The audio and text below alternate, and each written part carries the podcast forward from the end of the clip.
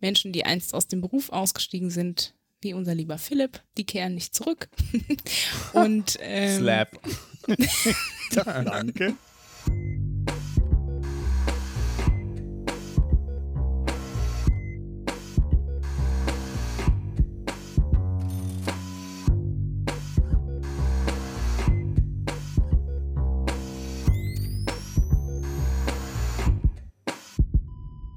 Salut und herzlich willkommen zu Gesundheit macht Politik, Episode 80 schon. Ui. Wunder Geburtstag. Mit der Aufnahme am 2. Mai 2021 wieder am Mikrofon für euch die Podcast Public Health Physiotherapeutin Claudia Czernik. Namen Claudi. Hallo. Und der Podcast-Arzt Pascal Noderik, der sich jetzt entmuten muss, weil er gerade Chips futtert. Hallo. Moin Pascal. Moin, moin.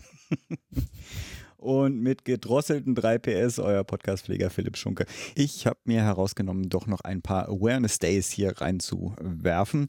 Als erstes steht natürlich am May the 4th der Star Wars Day an, aber auf den wollte ich gar nicht eingehen. Aber am gleichen Tag ist auch der World Asthma Day und wenigstens nach einigen Quellen auch der Childhood Depression Awareness Day. Die zwei weiteren überspringe ich mal, weil ich fand eigentlich viel cooler.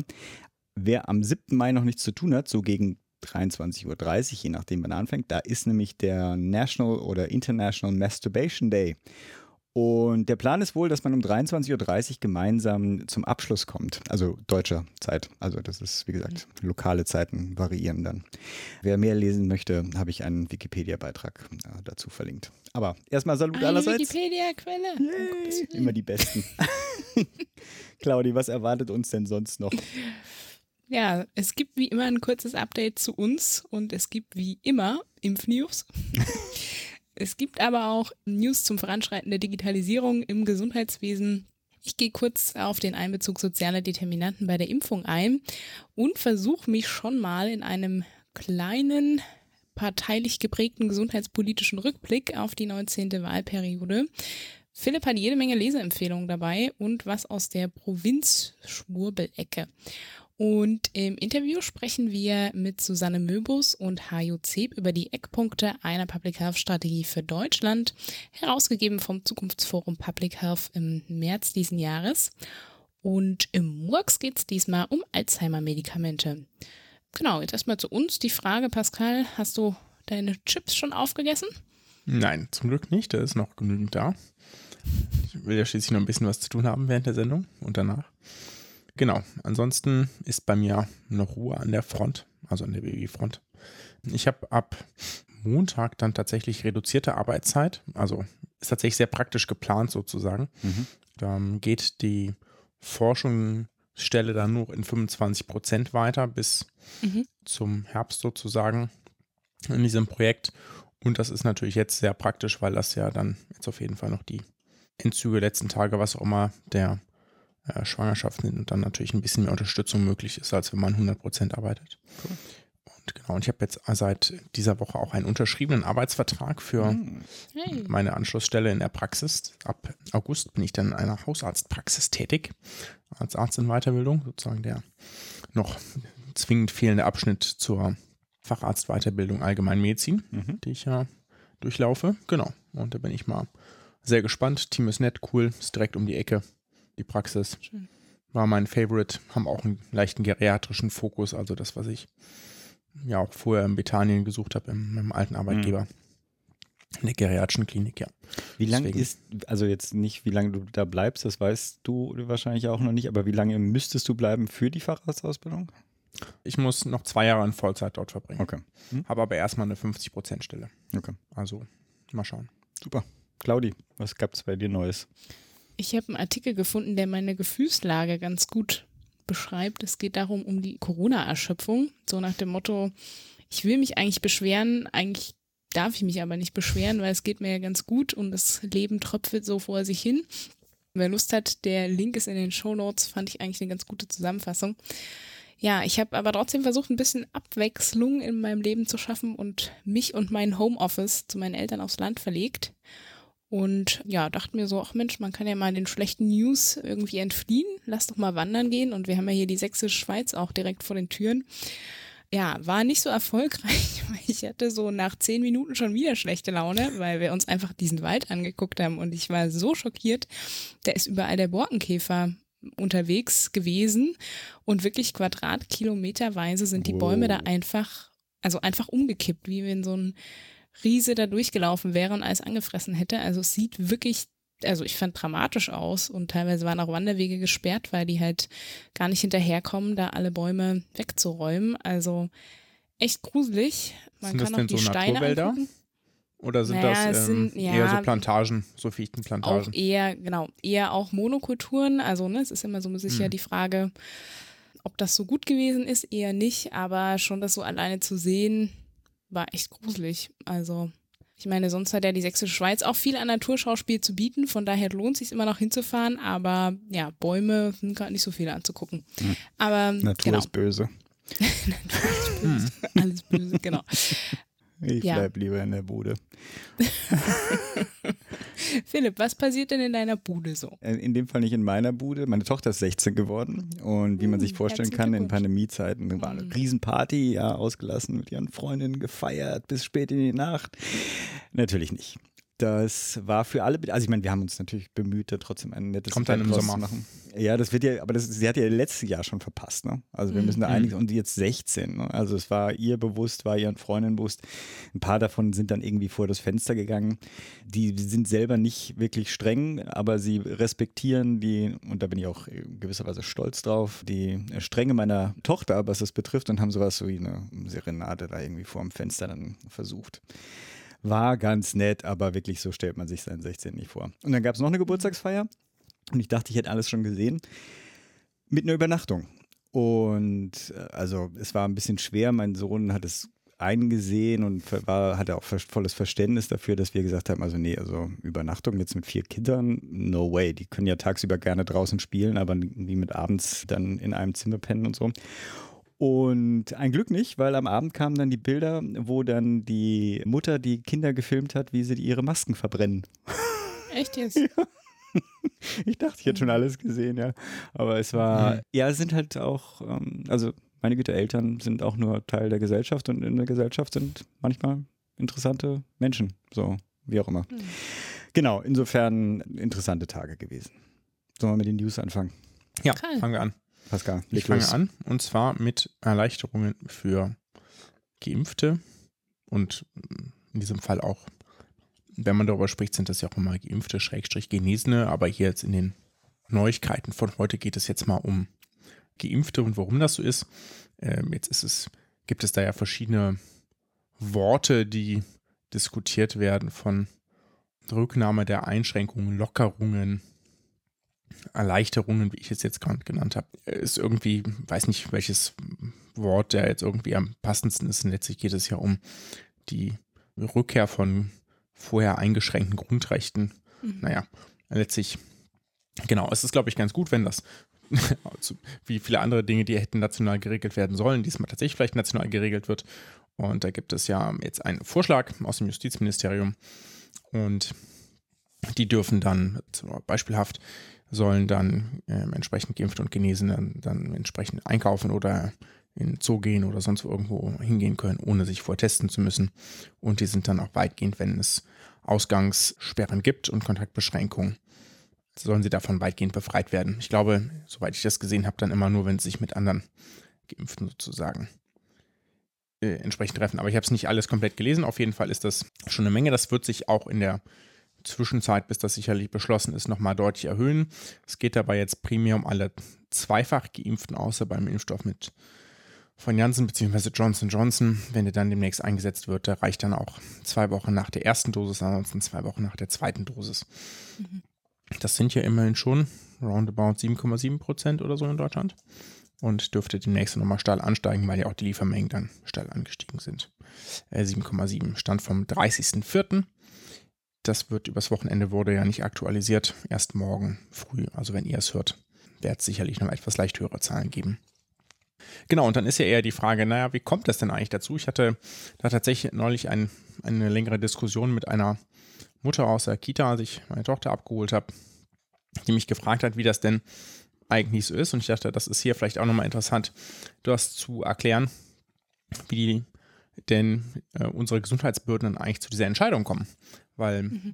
das wurde Es wurde zwar kommuniziert, dass das jetzt so ungefähr passt, aber vielleicht muss man es auch nicht im Detail erklären, außer vielleicht den Podcast, aber zumindest zu sagen, ja, wir haben tatsächlich eine neue Datenlage und wir wissen es jetzt relativ genau oder so weitgehend sicher, dass wir uns trauen, diese bisher weiter bestehenden Einschränkungen aufzuheben.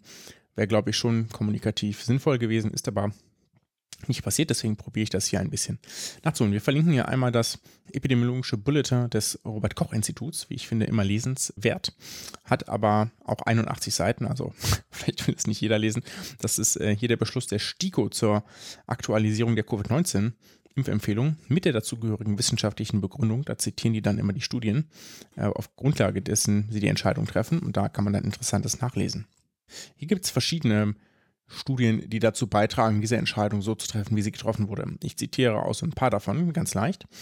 Dann hm, gibt es zum einen die Zulassungsstudie der AstraZeneca-Vakzine. Das war sozusagen der erste Hinweis. Da haben die nämlich im Gegensatz zu anderen Zulassungsstudien nicht nur untersucht, wie sich die Rate an symptomatischen Infektionen unterscheidet, sondern die haben auch die Leute danach nochmal mit PCR, oder zumindest ein Teil der Leute, danach nochmal mit PCR nachgetestet in gewissen Abständen und dann geguckt, naja, werden die denn überhaupt nochmal positiv?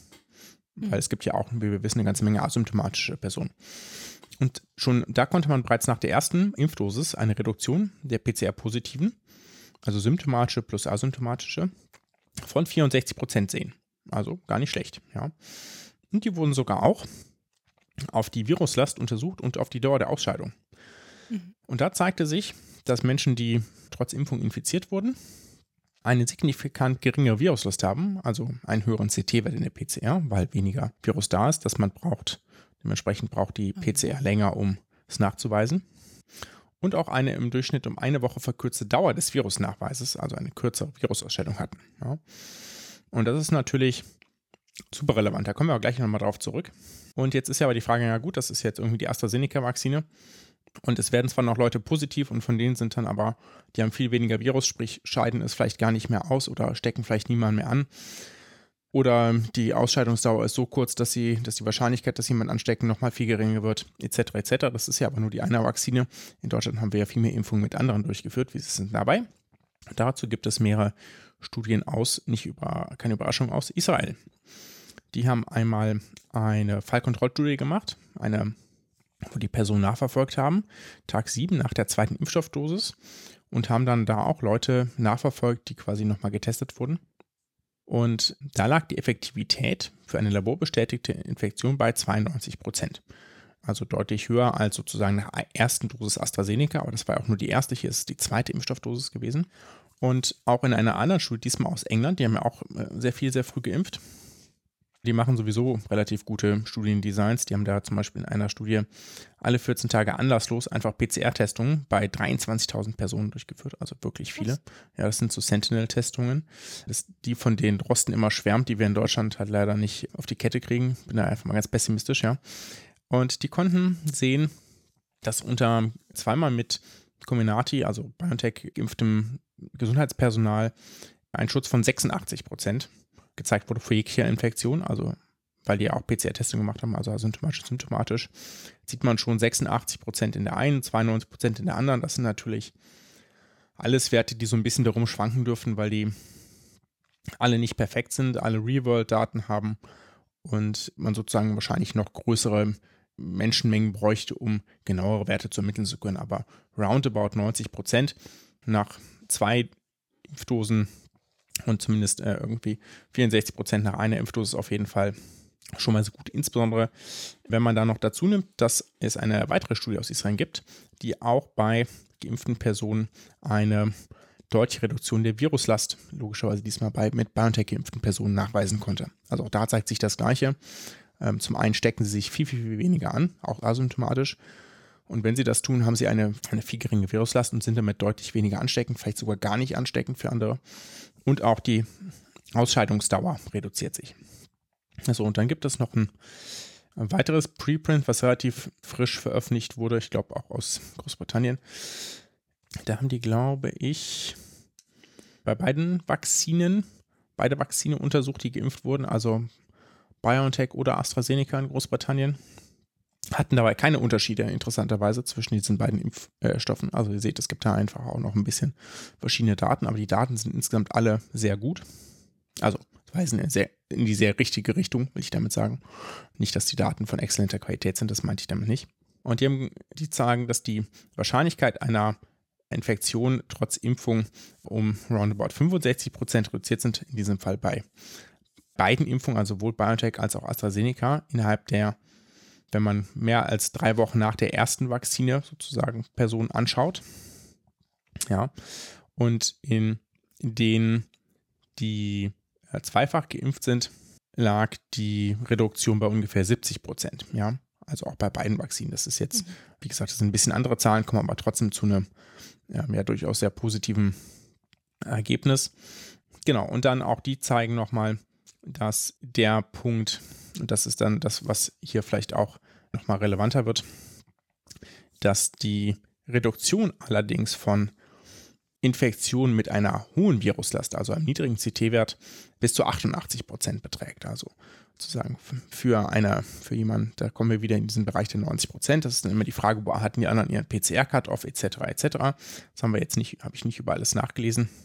Aber ihr seht, für die Leute, ich denke, es gibt eine ausreichend hohe Sicherheit zu sagen, dass da irgendwo zwischen 80 bis 90 Prozent, also dass sich Leute mit einer mit vollständigem Impfschutz A kaum noch anstecken und dass diese dann zu 80, 90 Prozent nicht mehr ansteckend sind. Also in einem, sehr, sehr hohen Maße an Reduktion der, der sozusagen des, der Infektiosität und damit eben auch ein sehr hoher Beitrag zur Eindämmung der Pandemie.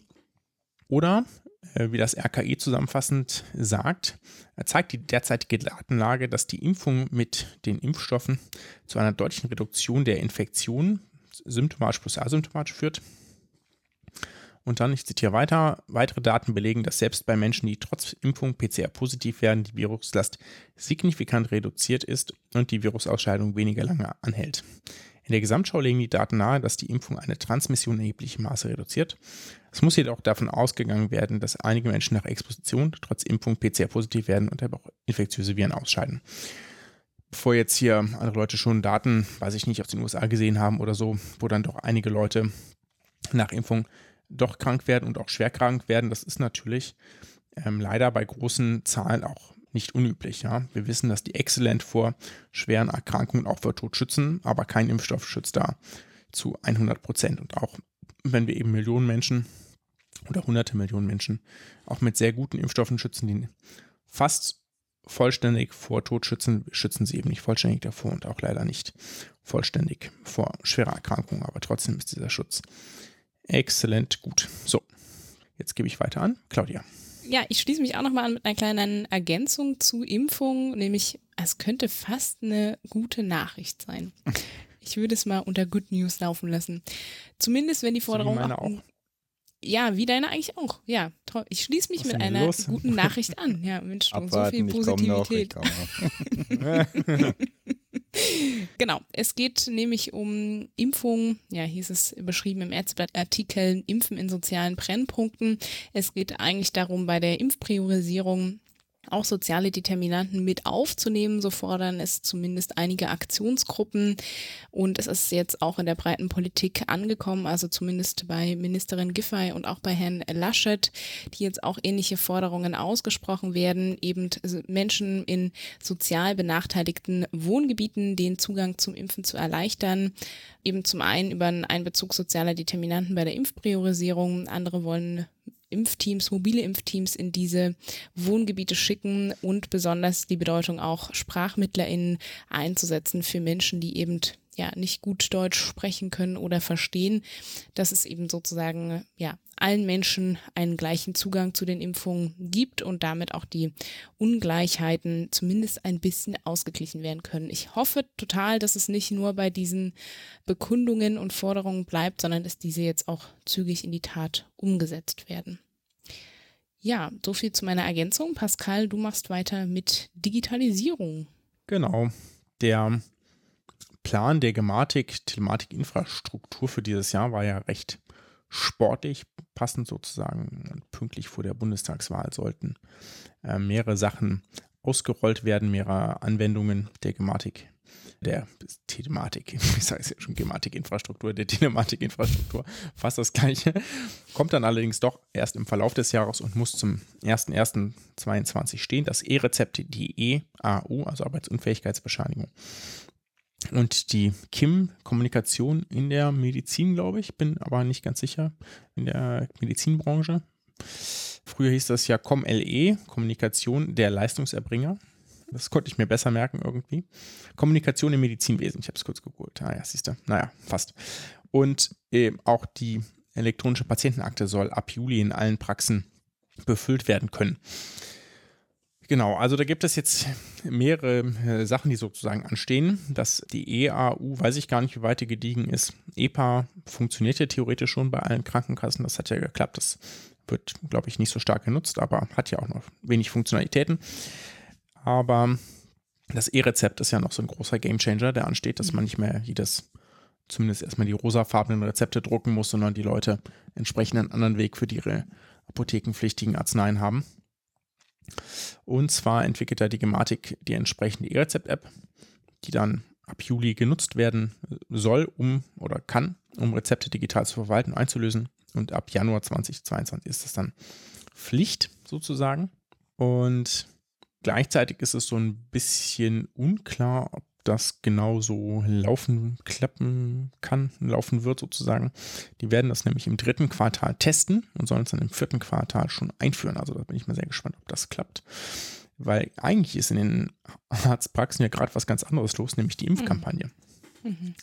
Und noch haben gar nicht alle Ärzte einen elektronischen Heilberufsausweis, geschweige denn einen Praxisausweis. Das brauchen aber beides, um starten zu können. Und die haben Hersteller haben Lieferfristen zwischen drei bis acht Wochen. Sprich, mhm. sagen wir mal, man bestellt heute. Kann das sein, dass man im Juli noch gar nicht angeschlossen ist, obwohl man dann ja angeschlossen sein muss? Ich habe mal kann ich ja vielleicht aus dem Nähkästchen plaudern, in der Praxis mal gefragt, wie es denn damit aussieht, weil ich das auf dem Schirm hatte, dass das kommen muss. Und sie haben sich damit auch noch nicht beschäftigt, in der ich einsteige. Also ich hoffe, dass sie es mal noch zeitnah machen mit der Bestellung dieses elektronischen Heilberufsausweises. Was ich übrigens überhaupt nicht gefunden habe, ist, ob man als Arzt in Weiterbildung da auch einen brauche. Ich habe, so wie ich jetzt das verstanden habe, brauche ich theoretisch keinen. Aber wenn ich die elektronische AU selbst unterschreiben will nächsten Januar, ja, eben. dann bräuchte ich schon einen. Da bin ich mal sehr gespannt, ob sich da noch irgendwas gibt, weil im Gegensatz zu mir, äh, im Gegensatz zu den Praxisinhabern, äh, werden mir die Kosten nicht erstattet. okay. Und ich glaube, der kostet so, so ich glaube, so schlappe 120 Euro im Jahr oder so. Ja. Ah. Also ähm, ist das jetzt könnte schlimmer wir das sein. Mit, mit einer Spendenaufforderung oder? Bitte helft dem armen Arzt. ah, nee, ich glaube, ich glaub, so schlimm ist es nicht. Aber das fand ich dann schon auch, naja, merkwürdig. Na gut, also ihr seht, der Plan ist da. Es klappt auch einiges, aber ob sich das nicht doch nochmal um ein halbes Jahr verschiebt und dann möglicherweise mit äh, einer anderen Gesundheitsministerin, einem anderen Gesundheitsminister die Prioritäten vielleicht nochmal anders gesetzt werden, das werden wir dann sehen. Hm. Perfekter Übergang zu meinem Thema. Ein Versuch der Bilanz der Gesundheitspolitik der 19. Wahlperiode. Und ein kleiner Ausblick. Genau, ich muss äh, vorher natürlich ankündigen, das ist ja ein Artikel, der Link kommt natürlich auch in die Show Notes. Ich gebe hier sozusagen die Meinung von Harald Weinberg von der Linken wieder, der stellvertretende Vorsitzender des Gesundheitsausschusses. Von daher denke ich mal, er weiß da gut, wenn er sozusagen die Bilanz spricht der Gesundheitspolitik. Und natürlich ein großes Thema der letzten oder der jetzt noch Wahlperiode, ist ja noch nicht vorbei, war natürlich auch die Digitalisierung. Und was ich äh, ganz spannend finde, auch äh, Jens Spahn ist einer der fleißigsten Gesundheitsminister gewesen, tatsächlich 20 Gesetze in 20 Monaten. Das hat noch nie einer geschafft. Aber bekanntlich sind ja auch Quantität und Qualität oft ein verschiedenes Paar Schuhe. Von daher gibt es auch hier an der Stelle Kritik natürlich. Und wie Harald Weinberg es formuliert hat, Jens Spahn auch an gewissen Stellen seine Duftmarken hinterlassen, nämlich nicht nur den Koalitionsvertrag abgearbeitet, sondern auch bei Themen wie zum Beispiel der Digitalisierung, ja, doch war eigentlich sehr, sehr forsch, aber auch äh, was Krankenkassenthemen und ihre Selbstverwaltung anbetrifft und auch die klinische Pflege und Altenpflege ja, da hat er seinen Spielraum sozusagen ausgenutzt. Natürlich kam in seiner Amtszeit auch das Megathema Corona dazwischen, wo er sich natürlich auch als Krisenmanager profilieren konnte. Allerdings zum Teil ja auch mit bröckelnder Fassade. So richtig profilieren. Okay, gut. Du Genau, gibst ja nur also- seine Meinung. Das ist ja wunderbar. Okay. Genau. Naja, er war mal zeitweise beliebtester Ja, Politiker ja, im Lande. ne? zeitweise. Deswegen, er konnte Genau. sich, aber es gab bröckelnde. Fassade. Wie viel bröckelt, weiß ich nicht. Es ist auch noch nicht alles ausgestanden. Sagen wir es mal so. Genau. Ein Hauptkritikpunkt, den äh, Weinberg formuliert, jetzt kommen wir auch nochmal auf die Gematik zurück, dass sich nämlich sozusagen in der Amtszeit von Spahn die Gematik mit 51 Prozent Gesellschafteranteilen unter der Kontrolle des BMGs jetzt sich befindet. Genau, natürlich auch mit ja, einer verbundenen, ja, größeren Abhängigkeit und auch Kontroll- und Leitungsfunktion. Und ein großer Teil seines Artikels beschäftigt sich auch nochmal mit der konzertierten Aktion Pflege und so ein bisschen der Frage, was ist von den Versprechungen übrig geblieben? Wie ist gerade die Situation der Pflege? Da ist äh, zumindest Herr Weinberg eher pessimistisch, sieht da eher rot. Ähm, und ich meine, es ist ja jetzt Schreibt auch er kein so? Er Geheimnis. sieht rot? Entschuldigung. Nein, Als- das habe als ich, ich habe schon, Okay, ich dachte Also auch, als ich es aufgeschrieben habe. So. Okay. Nee, eher nicht. Also eher, er sieht, okay, schwarz ist genauso bekloppt. Es sieht schwierig aus. Weil, genau, es ist ja kein Geheimnis, es ist ein großer Kraftakt im Moment auch Pflegepersonal zu halten. Menschen, die einst aus dem Beruf ausgestiegen sind, wie unser lieber Philipp, die kehren nicht zurück. Und ähm, Slap. Danke. Genau, ja, nach der Pandemie wird ja oder wird von einigen Expertinnen ja auch ein noch größerer Flexit, also ein Exit aus der Pflege sozusagen vorhergesagt. Schauen wir mal, was kommt. Aber was natürlich klar ist, ähm, in dieser Legislatur wird es kein bedarfsgerechtes Personalbemessungsinstrument geben und auch keinen allgemein verbindlichen Tarifvertrag in der Altenpflege. Abwarten. Heil hat doch gerade was für angekündigt. Aber gut, ja, wissen wir nicht. Die Chancen für diese Wahlperiode ist tatsächlich gering, aber trotzdem. Hm. Schauen wir mal. Ich wollte auch gerade sagen, wie viele Physiotherapeuten und Innen äh, Gehen drehen gerade. dem Beruf den Rücken zu. Wie zum Beispiel Ja. unsere Podcast-Physiotherapeuten. wollte mich ein bisschen gerecht haben. Entschuldigung, weiter. Alles gut. Der Einzige, der hier noch arbeitet, bin ich. Ja. Richtig arbeitet, im richtigen Beruf. Ja, sehr schön. Gut. Können wir auch noch mal drüber diskutieren. Ist tatsächlich, ja, lass uns da Ja. zum Flexit und zum, es gibt, glaube ich, kein adäquates Wort für die Physiotherapeuten. Physio-Exit. Da können wir auf jeden Fall noch mal eine Folge zu machen. Wörter sind sowieso alle für die Tonne, aber gut. Genau, auf jeden Fall die Frage, wie viel ist davon übrig und auch ähm, jetzt der Blick auf die To-Do-Liste der künftigen Wahlperiode. Da sind natürlich noch einige große Nüsse zu knacken, unter anderem eben auch die Frage, wer trägt die Kosten für die Pandemie und zum Teil auch spanische Gesetzgebung. Wie kann der ÖGD, also der öffentliche Gesundheitsdienst, weiter gestärkt werden? Wie kann der Pflegenotstand bekämpft werden? Und natürlich auch wieder die große grundlegende Frage der Ausrichtung der Gesundheitspolitik. Soll es eine Markt- und Profitorientierung oder eine Gemeinwohlorientierung sein? Also das sind viele Mhm. To-Dos, viele Fragen Wahlkampf. offen. Ja. Genau. Ich denke auch ein großes Wahlkampfthema. Und damit wären wir bei den Kurznews. Genau, ich fange an. Ich habe was kurz rausgesucht. Es gibt eine neue Umfrage unter Ärzten in Weiterbildung vom Hartmann-Bund. Die ähm, reichen da doch immer äh, einiges, glaube ich, auch eine repräsentative Umfrage dieses Mal. Ist dann also ganz interessant, sich das mal anzugucken und jetzt nicht überraschend äh, ist die Arbeitsbelastung hoch, ja. Und das ist ja auch sozusagen der Grund, weswegen ich dann auch sehr froh war, irgendwann fertig mit der Klinik zu sein weil mehr als die Hälfte der Befragten wünscht sich eine Teilzeitstelle, um auf eine normale Wochenarbeitszeit zu kommen. Hm. Ähm, das ist auch meine Erfahrung aus dem Krankenhaus. Das ist in der Praxis ganz anders und dementsprechend Hoffst auch du? schöner. Äh, nee, weiß ich. Ich kenne ja Leute, die da ja, arbeiten. ja. Ich weiß es auch so, dass es so ist. Genau.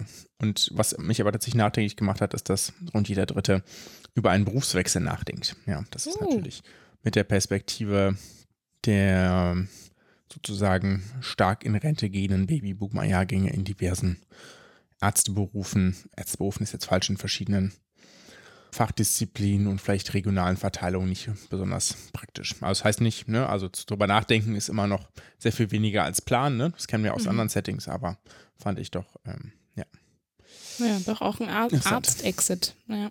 Ich finde das Randy, auch bitte schon- nicht wieder in den Exit. Keine Ich kann neue ja auch nochmal das. Brennglas Oh, bringen. ja, genau. Bitte. Ja, was auch interessant war, ne? Zum Beispiel, die haben auch nach Digas gefragt, so.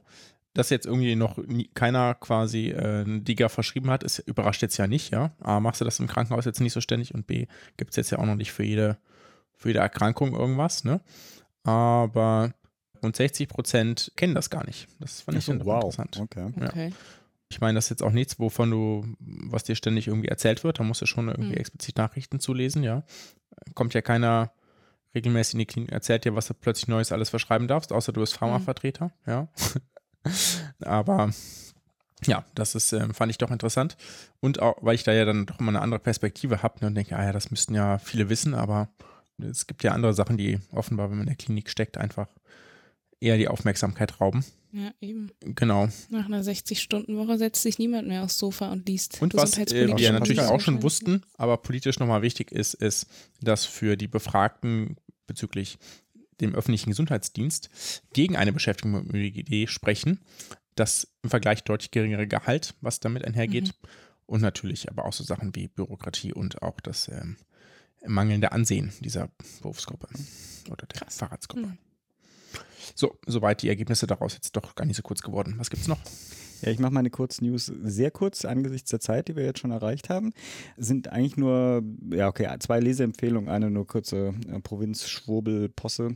Äh, Leseempfehlung 1 ist von unserer GMP-Freundin Nathalie Grams äh, ein Beitrag, den, also Titel Corona-Leugner, das Risiko der Wissenschaftsfeindlichkeit. Ein sehr nachdenklicher und auch ein bisschen bedrohliches Szenario. Ich zitiere mal aus einem ähm, einen Satz. Das Zusammenwachsen von Esoterik, falschem Naturverständnis und alternativen Denken mündet in Wissenschaftsfeindlichkeit mit rechten politischen Tendenzen. Wie gesagt, der ähm, Artikel ist verlinkt. Lohnt sich einfach zu lesen, genau. Dann ganz kurz, das mache ich jetzt auch kürzer als hier steht. Äh, Das haben wahrscheinlich auch viele schon mitbekommen. Äh, Sternstaub, Mondlicht und Berliner Mauer-Homöopathika reichen ja offensichtlich nicht aus.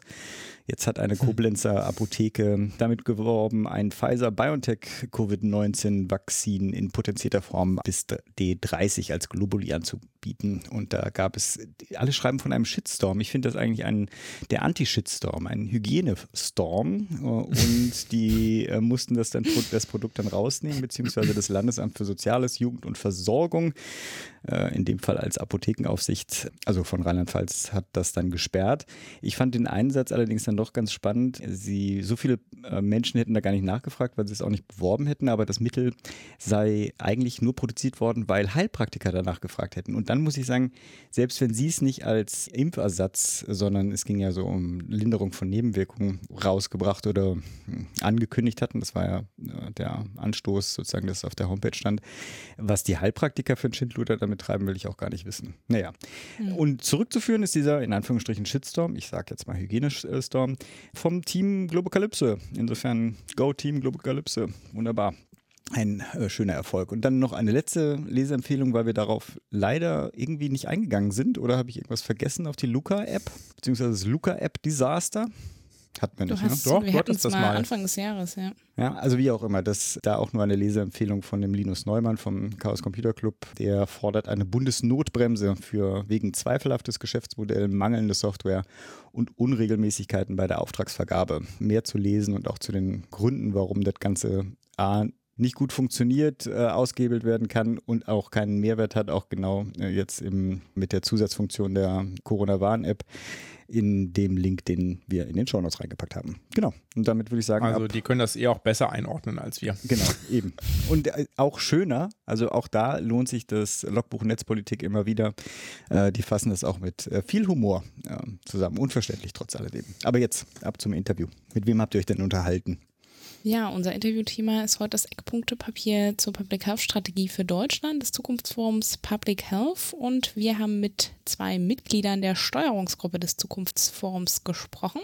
Zum einen ist das Professorin Susanne Möbus. Sie ist Leiterin des Zentrums Urbane Epidemiologie am Uniklinikum Essen. Und zum anderen ist das Professor Hajo Zeb. Er leitet die Abteilung Prävention und Evaluation am Leibniz-Institut für Präventionsforschung und Epidemiologie in Bremen.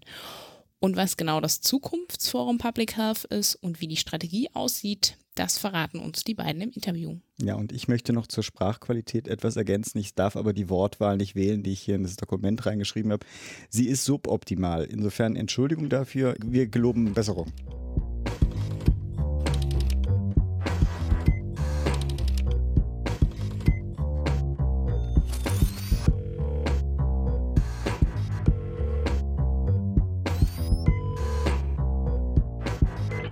Ja, hallo Frau Professorin Möbus, hallo Herr Professor Zeb. Wir wollen uns ja heute zur Public Health Strategie für Deutschland austauschen. Mitte März diesen Jahres wurde ja vom Zukunftsforum Public Health ein Eckpunktepapier dazu veröffentlicht.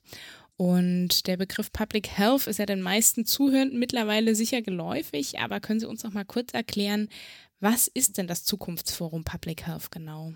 Ja, vielleicht fange ich erstmal an hier. Hallo, das Zukunftsforum Public Health hat sich vor einigen Jahren zusammengetan, um die Vielfalt von Public Health in Deutschland besser abzubilden. Wir sind zum Teil andersweitig organisiert in Fachgesellschaften oder in Berufsverbänden. Und wir hatten das Gefühl, es ist wichtig, sich über alle auch professionellen Grenzen hinweg einmal zusammenzusetzen und da auch eine möglichst schlagkräftige Einheit letzten Endes zu bilden von vielen verschiedenen Stimmen, von vielen verschiedenen Personen. Und das haben wir eigentlich ganz gut geschafft über die Jahre und haben dort in verschiedenen Gremien, ein kleines Steuerungsgremium gibt es und es gibt dann halt, hat jährlich eine, einen größeren Kongress, ein größeres Symposium gegeben, bei dem wir dann aktuelle Fragen von Public Health diskutiert haben und da sind immer sehr viele Menschen zusammengekommen. War eigentlich ein sehr, sehr interessanter Austausch bisher und wirklich auch viele von uns eben zusammengebracht und wirklich auch einige Grenzen, die es vorher gab, gefühlt oder echt ein wenig niedergerissen im Bereich Public Health.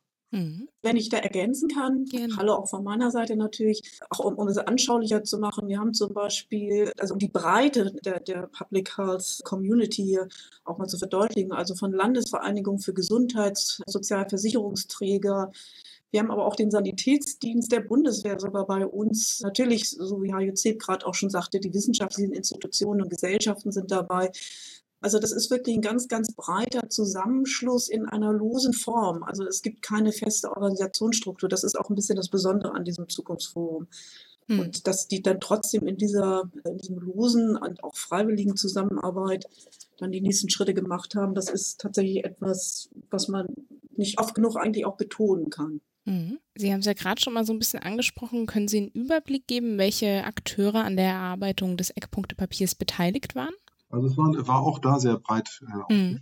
Hervorheben möchte ich, dass da, wenn man sozusagen der, der, die, die Nachwuchswissenschaftlerinnen und Wissenschaftler, aber eben auch andere Beteiligte, gerade auch die, die neu in dem Gebiet sind, sich, sich sehr stark eingebracht haben und auch aus ihrer Sicht eben Überlegungen in, für diese Arbeit im Zukunftsforum und die, die dann zu arbeitende Strategie eingebracht haben. Das ist also sehr positiv aber wir haben wirklich die, die Breite des gesamten Zukunftsforums und letzten Endes sogar darüber hinaus dann auch eingebunden in verschiedene Konsultationsprozesse. Und vielleicht mhm. Susanne das noch ein bisschen erläutern, wie wir das aufgezogen haben.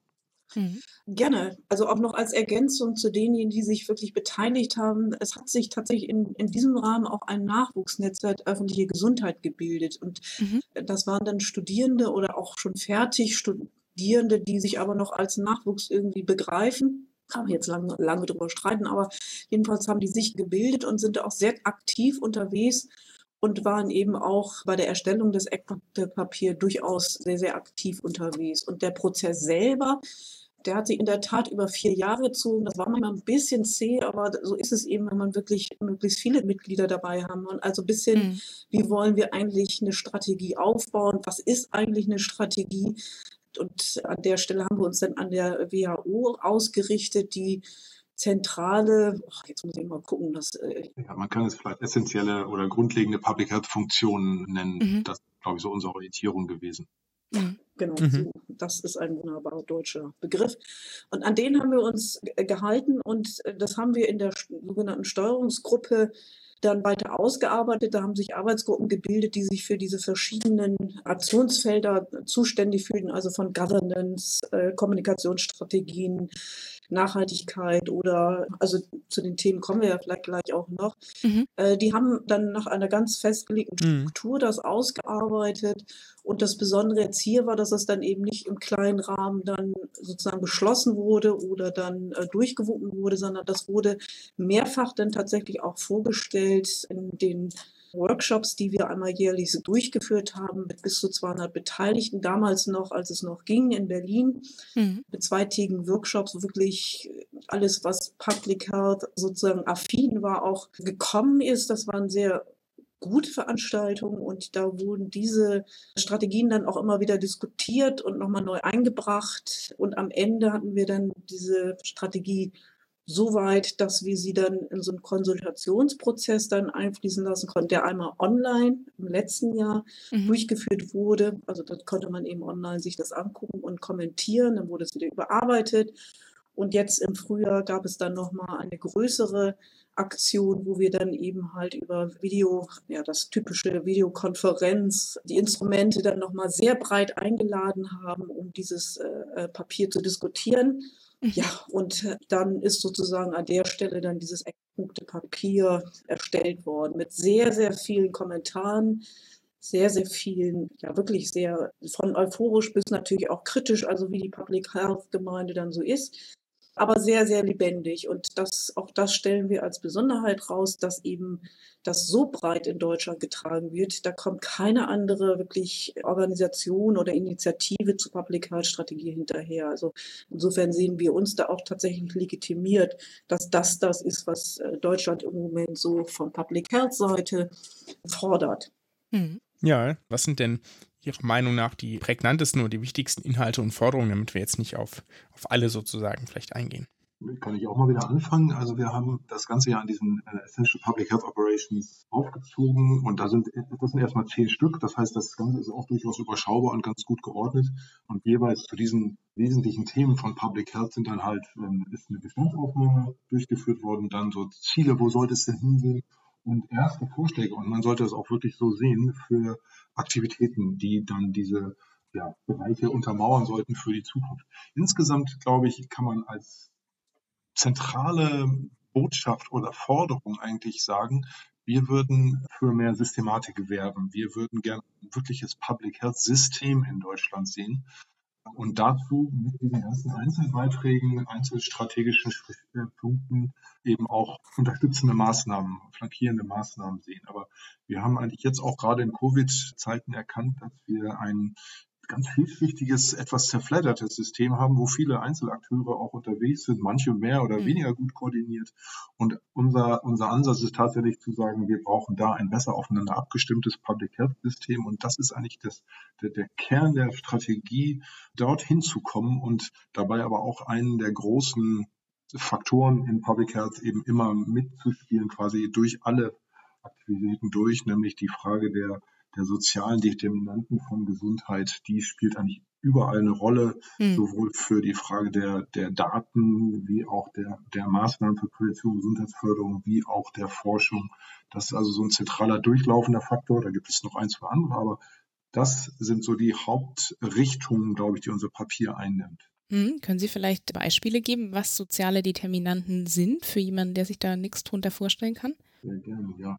Vielleicht ist ja auch nicht ganz unbekannt, dass also Gesundheit sich auch sehr abhängig von Armut oder Reichtum quasi staffelt in der, in der Gesellschaft. Arme Menschen haben oft einfach mehr Gesundheitsprobleme, zudem noch Schwierigkeiten beim Zugang zu Gesundheitsleistungen und, und einige andere Hürden, quasi gesund zu bleiben und gesund zu werden. Mhm.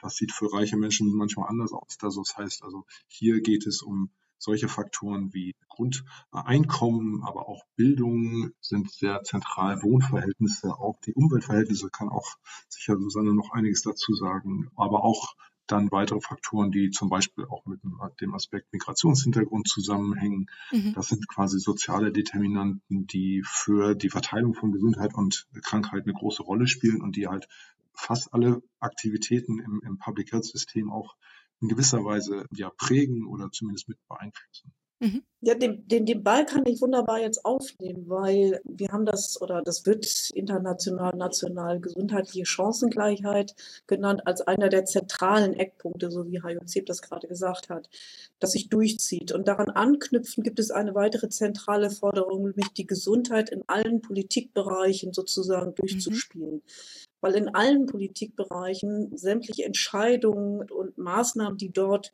angedacht durchgeführt werden, haben direkt oder indirekt eine äh, Auswirkung auf die Gesundheit. Und das fordern wir, dass dieser Gedanke von Gesundheit, der deutlich weiter mehr oder deutlich mehr beschreibt als die Abwesenheit von Krankheit oder ein gut funktionierendes Krankheitssystem. Es wird häufig Gesundheitssystem genannt. Es häufig dann eher auch noch ein Krankheitssystem.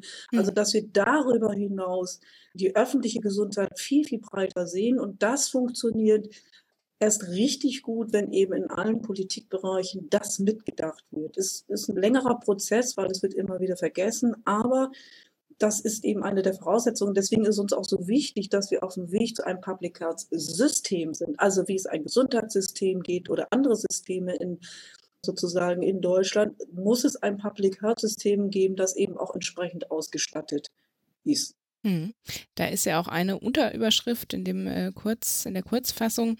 Deutschland hat ein gut etabliertes Versorgungssystem, ein Public Health System fehlt dagegen. Das haben Sie ja gerade schon erläutert. Wie konnte denn so ein Ungleichgewicht überhaupt entstehen? Das ist einfach.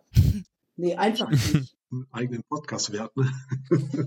Da muss man ein bisschen tatsächlich zurückgehen in der Geschichte. Wir hatten in Deutschland sehr starke Public Health Orientierung in den, im vergangenen oder vor beiden vergangenen Jahrhunderten. Dann ist mhm. es natürlich durch die Nazi-Zeit komplett in Verruf geraten, was mit, mit öffentlicher Gesundheit, Gesundheit des Volkes, der Bevölkerung zu tun hat. Und so hat es dann eben das Oberthema Public Health in, in Deutschland dann relativ schwer gehabt, sich wieder neu zu etablieren und diese Punkte, die wir eben besprochen haben, soziale Aspekte der Gesundheit zum Beispiel, in den Vordergrund zu bringen. Das ist nicht, nicht gut gelungen und musste halt langsam erst sich entwickeln, währenddessen aber eben das Medizinsystem sehr leistungsfähig wurde und wir mhm. auch ein etabliertes System der Absicherung durch die Krankenversicherung eben hatten auch schon historisch lang aufgestellt.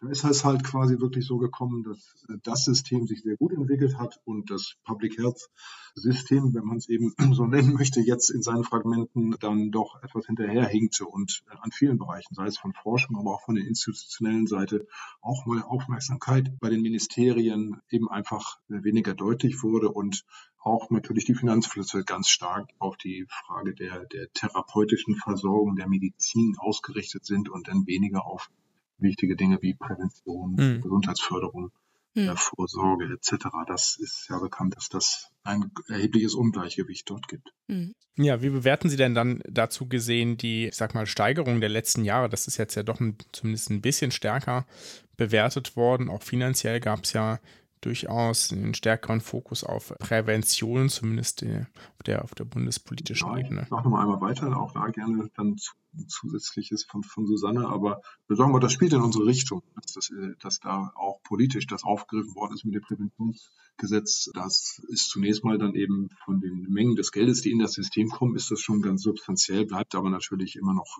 extrem weit hinter den hm in den Finanzflüssen, die in, in den anderen Bereich des Systems, also die medizinische Versorgung gehen. Das ist auch gut. Wir brauchen noch eine gute medizinische Versorgung. Es will niemand da irgendwas zurückschrauben, um zu sagen, das muss alles jetzt in Public Health fließen. Aber es ist auch klar darzustellen, dass Public Health eben mehr ist als nur irgendwie ein Gesundheitsamt irgendwo halbwegs gut ausgestattet. Auch das wäre übrigens eine Forderung, die wir haben. Also da ist viel mehr drin, sind viel mehr Akteure beteiligt.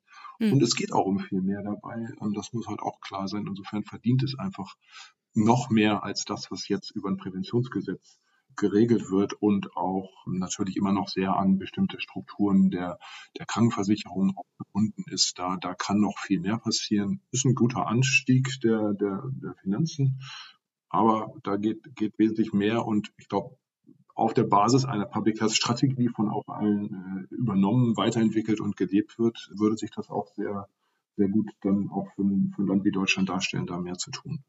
Mhm auch nicht in Ergänzung, aber ein Beispiel mal, warum es auch so schwierig ist für Public Health auch entsprechende Finanzierung zu erhalten, überhaupt die Aufmerksamkeit zu bringen, weil es geht ja in Public Health auch im großen Maße darum, den Menschen die bestmöglichen Chancen zu bieten, gesund zu bleiben. Mhm. Und in der Corona-Pandemie sehen wir im Moment eigentlich wirklich ja praktisch in Realität, dass wenn Prävention funktioniert und dann sozusagen die Maßnahmen greifen und die Infektionszahlen runtergehen, dann wird ganz schnell vergessen, dass das durch die Maßnahmen sind. Und dann sagt man, wieso wird denn hier alles geschlossen? Es passiert ja gar nichts. Und ja, die Fallzahlen sind doch so niedrig. Also warum muss man jetzt hier alles schließen? Dass das aber mhm.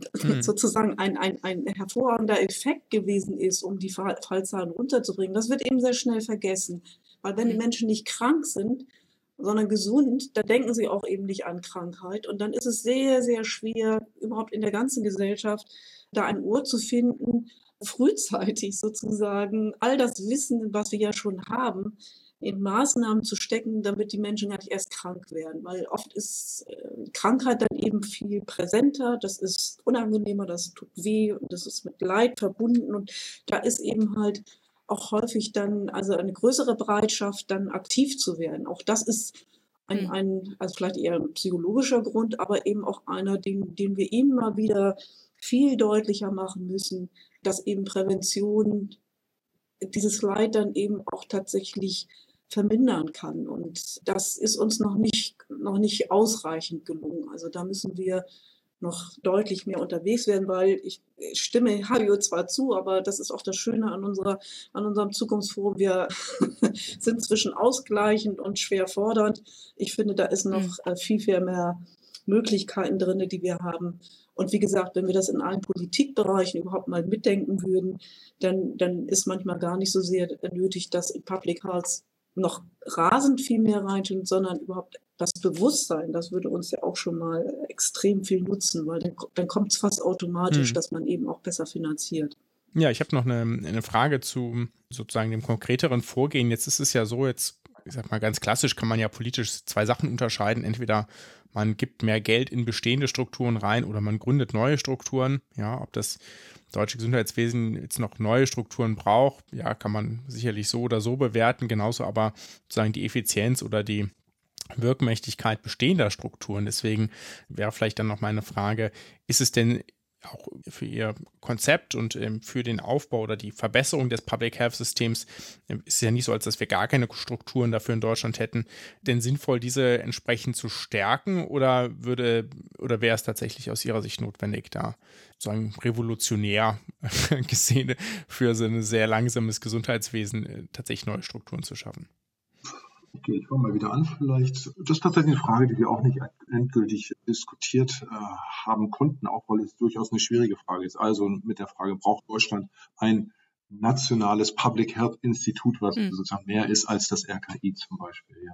Das ist eine Frage, bei der wir auch nicht zum Ende gekommen sind bisher. Wir würden aber insgesamt auf jeden Fall sagen, dass wir durchaus äh, starke Player und Strukturen haben, die aber auch eine bessere Vernetzung brauchen und auch eine bessere Unterstützung brauchen. Das, da ist doch auch vieles, sehen wir jetzt ja auch in der Corona-Situation, so vieles auch ja, getrennt voneinander, fängt bei den, bei den, bei den Datenbanksystemen an, der Software, die genutzt wird. Mhm. Das ist einfach sehr, sehr fragmentiert und da wird man schlagkräftiger, wenn man sich besser abstimmt. Das ist gar keine Frage. Auch dafür gibt es schon erste Strukturen, die sind aber doch auch zum Teil vielleicht ein bisschen bürokratisch verkrustet so dass man eigentlich da wirklich auch schneller und besser, äh, glaube ich, zusammenarbeiten könnte und auch wirklich mehr, ja, in gewissem Sinne auch Lobbyarbeit für Public Health bringen könnte von vielen Seiten, wenn die sich auch eben als gemeinsamer Teil eines Systems verstehen würden. Auch das ist nicht immer so gegeben. Also das ist noch eine offene Diskussion, glaube ich, aber wir würden schon dafür plädieren, dass es an der, in, der, in der politischen Steuerung eine gemeinsame Institution gibt, die sich dessen annimmt. Ja, mhm. Sie haben von so einer Bund-Länder-Kommission gesprochen. Das könnte eine Variante sein, die sich wirklich sagt, Public Health Stärkung für Deutschland, das ist unsere Aufgabe und daher äh, gehen wir, das gehen wir gemeinsam an und arbeiten eben Hand in Hand an der Stelle. Also ich, ich gehe da sogar noch ein Stückchen weiter. Ich denke, es könnte gar nicht so schlecht sein, darüber mhm. noch, also ich gebe natürlich völlig recht, das ist nicht ausdiskutiert und das ist jetzt auch meine persönliche Meinung.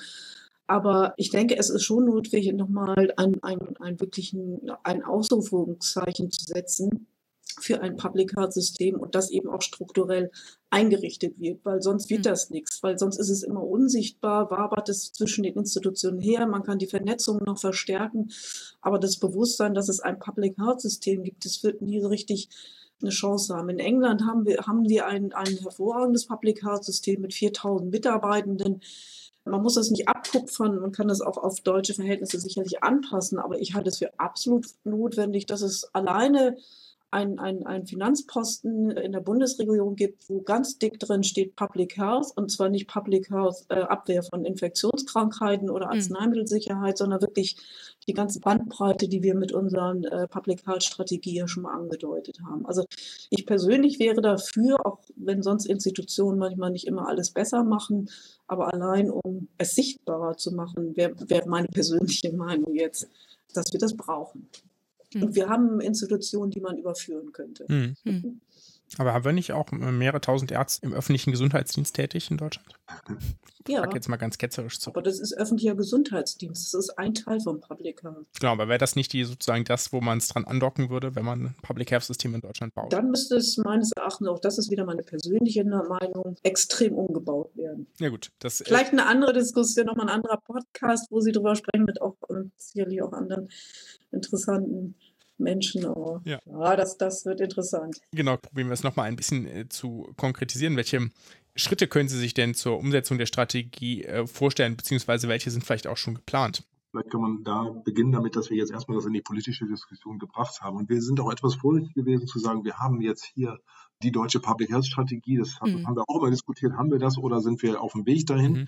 Wir wollten jetzt erstmal äh, quasi wirklich einen ersten Aufschlag machen, den wir in die Politik rein. Das haben wir jetzt auch im Kongress Armut und Gesundheit auch gemacht und auch sind auch jetzt aktuell dabei, das erstmal zu disseminieren und dieses, diese Idee, die wir da entwickelt haben, diese, diesen Vorschlag durchaus mit auch sehr konkreten Hinweisen, was passieren kann, erstmal in die, in die Diskussion zu bringen. Das ist ja auch in einem Jahr, wo Bundestagswahlen sind irgendwie auch eine ganz, ganz dankbare Situation. Und wir hatten eben auch da schon ein paar ganz gute Diskussionen mit den Gesundheitspolitikerinnen und Politikern. Das ist so der allererste Schritt, den wir machen. Und da schauen wir jetzt einfach drauf, wie viele von unseren Ideen und Forderungen kommen vielleicht in die erweiterte politische Landschaft und Diskussion bei den einzelnen Parteien, vielleicht bei den Fraktionsvorlagen, möglicherweise auch in in Gespräche oder auch sogar in, in, in mögliche Koalitionsvereinbarungen. Das wäre sozusagen das Beste, was da passieren könnte. Das ist sozusagen die politische mhm. Ebene. Und auf der, der Ebene der, der einzelnen Maßnahmen, die jetzt vorgeschlagen sind, da haben wir natürlich eine ganze Menge Einzelmaßnahmen auch vorgeschlagen, die von verbesserter Ausbildung von Public Health Personal, Forschung, Forschungsvorschläge etc., die Governance zu stärken. So ne, hat man unter anderem diese Bundesländer-Kommission als ein Instrument vorgeschlagen und weiteres. Aber das hängt tatsächlich daran, dass das auch wirklich erstmal akzeptiert wird, dass wir das brauchen, dass wir dahin bewegen wollen uns und dass natürlich für viele dieser Sachen auch die Finanzierung und auch menschliche Ressourcen in gewisser Weise zur Verfügung gestellt werden. Also da muss tatsächlich diese Grundlage noch erstmal sich ergeben dafür. Hm. Wir sind auch im Gespräch mit dem BMG mhm. und haben da auch das Glück, dass wir da auf offene Ohren stoßen, also auch auf das Verständnis von Public Health. Also das ist auch ein ganz wichtiger Schritt für die Umsetzung, weil das BMG da an der Stelle nicht unbedeutend ist. Und ein weitere tatsächlich auch, ja, wie nennt man denn das? Also dieser ÖGD-Pakt, mhm. der ist im Moment so, dass eben auch Teilnehmende aus unserer Steuerungsgruppe dort eingeladen sind, auszuhandeln, wie soll der ÖGD-Pakt eigentlich aussehen und mhm. mit diesen Strategiepapier, was eben deutschlandweit konzeptiert sind, können die natürlich mit erhobenen Hauptes und sehr breit aufgestellt in diesen ÖGD-Pakt Diskussionen, die sehr hart werden, können sie mit einsteigen, unsere Kolleginnen und Kollegen, und werden sicherlich auch von uns unterstützt. Und das ist sicherlich auch nochmal ein sehr wichtiger Ort, um unsere Ideen dort einzubringen. Also die, die Ausgestaltung des sogenannten ÖGD-Pakts. Mhm. Okay, das sind doch schon mal erste Schritte und ich bin total gespannt, wie auch die Wahlprogramme aussehen werden, ne? wie viel Public Health da sozusagen sich auch jetzt in Bezug zur Bundestagswahl schon wiederfinden wird. Ja, ich würde sagen, an dieser Stelle ganz lieben Dank für Ihre Zeit. Gibt es denn für Sie noch Sachen, die Sie unbedingt loswerden wollen? Auf jeden Fall können wir quasi auch nur als Mitglieder des Steuerungsgremiums nur, nur dazu aufrufen, dass alle, die das hier hören und die sich mit Public Health auseinandersetzen, einen Blick in die Strategie werfen, auch sehen, wo könnte vielleicht meine Rolle hier sein, wie kann ich mhm. vielleicht lokal, vor Ort, regional, wo auch immer äh, dazu beitragen, dass die Aspekte dieser, dieser Public Health Strategie umgesetzt werden. Also es ist wirklich ein, eine wichtige Sache, die wir als Public Health Community auch gemeinsam vorantreiben müssen. Und da kann man eigentlich nur sagen, auch wenn da Sachen drinstehen, die einem nicht gefallen, egal. Es ist auch weiterzuentwickeln. Das ist Work in Progress in gewisser Weise, die wir weitermachen wollen. Also bitte mitmachen und bitte weiterentwickeln und Unterstützung liefern ja, klasse, finde ich. Also ne, wunderbarer Aufruf. Wir können Unterstützung gebrauchen und äh, ich freue mich über Ihren Podcast, dass Sie über Public Health informieren und freue mich eben über Ihr, Ihr Format. Das finde ich auch klasse. Weiter so. Dankeschön. Dann würden wir uns verabschieden an dieser Stelle. Vielen Dank. Ja, herzlichen Dank und tschüss. Und ich sage auch vielen Dank und bis bald. Tschüss.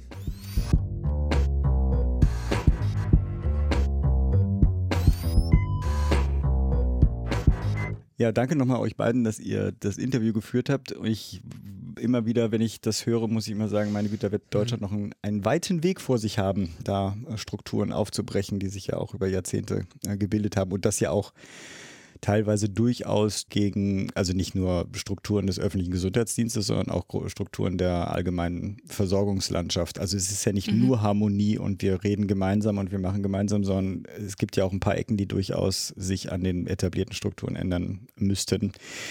Und ob das immer so geht, dass da keiner an solchen Strukturveränderungen verliert, ähm, weiß ich nicht. Aber ja, ich drücke mal die ja. Daumen. Genau. Was für die mhm. gesundheitspolitische To-Do-List auf jeden Fall. Ja. Haben wir denn heute einen Medizinmux? Yes. Dann ab zum Medizinmux. Many people would go to a doctor earlier if they didn't trust some quack who is doing nothing for them. That's what makes a quack so dangerous. Wir sprechen heute über Therapiemöglichkeiten des äh, Morbus Alzheimer. Das ist ja eine bekannte Neurodegenerative, also mit dem Verlust von Neuronen, also Nervenzellen in diesem Fall im äh, Gehirn einhergehende Demenzerkrankung. Es gibt auch Demenzerkrankungen, die nicht so stark neurodegenerativ sind. Hat also, glaube ich, jeder mal gehört, ne? Alzheimer ist irgendwie, glaube ich, ein bekanntes Ding, ist auch fast synonym für Demenz in manchen Kreisen. Also ich glaube nicht, dass viele Menschen den Unterschied kennen, ähm, jetzt so in der allgemeinen Bevölkerung. Und jetzt nur vom Alzheimer, die Prävalenz steigt mit höherem Lebensalter an. Bei bis zu 40 Prozent der über 90-Jährigen haben Alzheimer-Erkrankungen. Und bei uns in unserem westlichen Land sozusagen sind etwa zwei Drittel aller Demenzen sind Alzheimer-Demenzen. Ich habe dazu ähm, leider spontan beim Suchen keine genaue Zahl gefunden, außer dieses alle äh, circa zwei Drittel. Das wusste ich auch vorher schon. Ich dachte, da gibt es vielleicht was Expliziteres. Gibt es auch bestimmt, wenn das jemand weiß. Schickt es mir doch einfach mal, würde mich interessieren, wo ich das zu finden habe. Genau. Und in alternden Gesellschaft, also jetzt bei uns in Deutschland, ist das also ein relevantes, Achtung, Public Health Problem. Uh. Ich dachte, ich bringe diesen Spruch rein, wenn wir jetzt schon diesen Public Health Podcast haben. da ist es ja, ne? Also kann man sich vorstellen, ja, äh, steigt mit dem Alter, äh, Lebenserwartung in Deutschland steigt, äh, Anteil der Älteren steigt, das wird also noch größer werden. Und bislang gibt es dazu äh, keine heilsame Therapie. Es gibt eine ganze Menge Therapiekonzepte, die sich meistens, die meistens einen palliativen Fokus haben. Das klingt jetzt so dramatisch, ne? Palliativ bedeutet jetzt nicht im mhm. Sinne von, die sterben dann direkt, sondern die haben sozusagen einen die Erkrankung begleitenden Fokus. Also jetzt die ganzen Gruppentherapien gibt es ganz viele äh, kognitive Therapieansätze dazu, aber die haben keine starke Auswirkung auf das Fortschreiten der Erkrankung. Und es gibt dazu natürlich auch medikamentöse Therapien, die erreichen allerdings nur eine leichte Symptomverbesserung und sind nur in frühen Stadien verzögernd wirksam. Ganz grob gibt es Medikamente mit Wirkung auf das cholinerge Transmittersystem, also Acetylcholin-Esterase-Inhibitoren zum Beispiel, und Medikamente mit Wirkung auf das glutamerge Transmittersystem im Gehirn. Es gibt verschiedene Transmittersysteme im Gehirn. Und soweit wir wissen, sind bei Alzheimer mehrere Neurotransmittersysteme gleichzeitig gestört. Deswegen war man froh, in Phase 2 Studien einen Hinweis auf eine Wirkung von einem, ich hoffe, ich kriege es richtig ausgesprochen, einem Serotonin 5-Hydroxytryptamin 6 Rezeptorantagonisten gefunden zu haben. Den hat man Irdalopedine getauft. Und dazu wurden, jetzt ist schon eine Weile her, schon drei Jahre her, im Januar 2018, aber ich wollte das immer mal bringen, jetzt bringe ich das einfach mal, die Ergebnisse von gleich drei RCTs, also Randomized Controlled Trials, publiziert und auch ein begleitendes Editorial, was auch gut zu lesen ist, in JAMA, also dem äh, Journal der American Medical Association. Ist leider hinter einer Paywall verschwunden, aber ja, mhm. kennt ja Mittel und Wege. Und das sind sozusagen, man hat das in Phase 2 Stunden, hat das einen Hinweis auf eine Wirkung gehabt und dachte, ja, cool, wir haben nach hier jahrzehntelanger Forschung und so vielen Fehlschlägen doch nochmal etwas gefunden, was hier vielleicht tatsächlich ein, eine gute Wirkung hat und hat das dementsprechend natürlich auch, weil wer sozusagen als erstes ein relevantes Medikament hier anbieten kann, hat natürlich einen riesen Markt vor sich, ne? weil es wird noch viele Personen betreffen. Es betrifft schon viele Personen. Wenn du da als einzige Firma Medikament anbieten kannst, was tatsächlich gut wirkt, hast du auf jeden Fall äh, den Umsatz seines Lebens sozusagen. Und dementsprechend war da natürlich auch Hoffnung und die haben das gut und breit aufgesetzt und wirklich auch hochwertig gemacht. Drei RCTs mit unterschiedlicher Dosierung, einmal 10, einmal 30, einmal 60 Milligramm am Tag, um auch direkt die optimale Dosis herauszufinden von diesem Idalopiadine und haben das in drei Multicenter-Studien gemacht, in bis zu 18 Ländern, also jeweils auch direkt in mehreren Stationen in mehreren Ländern. 24 Wochen Studiendauer, also schon auch ein relevanter mhm. Zeitverlauf über so ja, roundabout ein halbes Jahr. Parallele Gruppen, doppelblind, placebo kontrolliert. Insgesamt 2525 Patienten mit mildem bis moderatem Alzheimer. Durchschnittlich 1,4 Jahre nach Diagnosestellung, jetzt also auch nicht sozusagen direkt danach, aber auch nicht zu spät, sodass man sagen kann, okay, die sind jetzt noch nicht völlig abgedriftet und man kann gar nichts mehr ändern. Und das Medikament wurde zusätzlich zur Basistherapie mit einem anderen Medikament gegeben, weil man ja sonst sozusagen auch keine Hoffnung mehr auf eine Besserung hat, geben die natürlich auch ihr normales Medikament sozusagen weiter und kriegen zusätzlich dieses Medikament. Also insgesamt wirklich gut gemachte Studien. Und das Ergebnis war in allen drei Gruppen das gleiche. Keine Verbesserung der Kognition. Hm. Die haben sozusagen die Abnahme von zwei Punkten als relevant gewertet auf der Alzheimer Disease Assessment Scale. Das ist ein, jetzt, ich sag mal, das nutzt man in der Klinik jetzt nicht, aber in den ganzen Alzheimer-Studien wird diese Skala benutzt, insbesondere wenn man Therapien vergleicht. Dementsprechend ist das quasi der, der absolute Standard. Die haben gesagt, okay, jetzt minus zwei Punkte sollten die Leute erreichen als Verbesserung, um das als relevant zu werten. Und das wurde in keiner Gruppe mhm. wirklich annähernd erreicht. Ja, selbst bei mhm. Betrachtung der Standardabweichung konnte man jetzt nicht irgendwie ausmachen, dass einige vielleicht doch profitiert haben, weil die Streuung ganz breit ist oder so. Mhm. Bei allen trat eine kurzzeitige, aber nach dieser Definition nicht relevante Besserung bis zur zwölften Woche auf.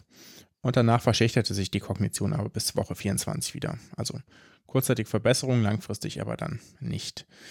Hm, bei allen anderen erhobenen Items, also zum Beispiel auch der Selbstständigkeit, gab es quasi einen kontinuierlichen Abfall. Also mhm. überhaupt gar keinen Einfluss darauf, weil man würde ja auch doch hoffen, wenn sich die Kognition verbessert, sich dann auch Dinge im Alltag wieder besser umsetzen lassen. Was ich total interessant fand, war dann sozusagen die Bemerkung aus dem Editorial, dass in der Phase 2 das beste Ergebnis noch beim 90 Milligramm Tagesdosis erzielt wurde. Und dann ist ja die Frage, naja, warum haben die denn nicht 90 Milligramm Dosis getestet, ne? sondern mhm. 10, 30 und 60. Und das hängt unter anderem damit zusammen, dass die Nebenwirkungsrate auch mit der Dose steigt. Das ist jetzt, mhm. jetzt nicht so überraschend, ja. Und die war bei 90 wohl schon relativ hoch. Also da haben irgendwie 15 Prozent der Leute dann sind deswegen outgedroppt. Und die haben biologische Studien dazu gemacht und PET-Scan-Studien gemacht, bei welcher Dosis sozusagen die optimale Rezeptorbindung erreicht ist. Und das war wohl bei 60 Milligramm der Fall. Mhm. Und deswegen erfolgte das mit geringer Dosis. Jetzt ist die Frage, ob das ein Fehler war oder ob das vielleicht gerechtfertigt war und ob 90 Milligramm vielleicht tatsächlich eine leichte Besserung gesehen hätte. Durchführen wird man das wohl nicht mehr, weil da steckt jetzt keiner nochmal mehr hm. so viel Geld rein, um so eine Studie nochmal zu finanzieren. Denke ich nicht. Ja, dafür hätten die anderen Studien mehr Hinweise zeigen müssen, weil das war jetzt ja wirklich niederschmetternd, das Ergebnis. Hm. Und äh, das bleibt auch weiterhin. Und ich ähm, zitiere nochmal aus dem Editorial einen Absatz, den ich sehr schade fand, aber der leider zutreffend ist. Over the past 15 years, more than 400 clinical trials of therapeutics for Alzheimer's disease have been registered, with a failure rate of nearly 100% in those trials for which results have been reported. The report by Atri et al., das ist der, den ich gerade vorgestellt habe, adds three more failed trials to this list.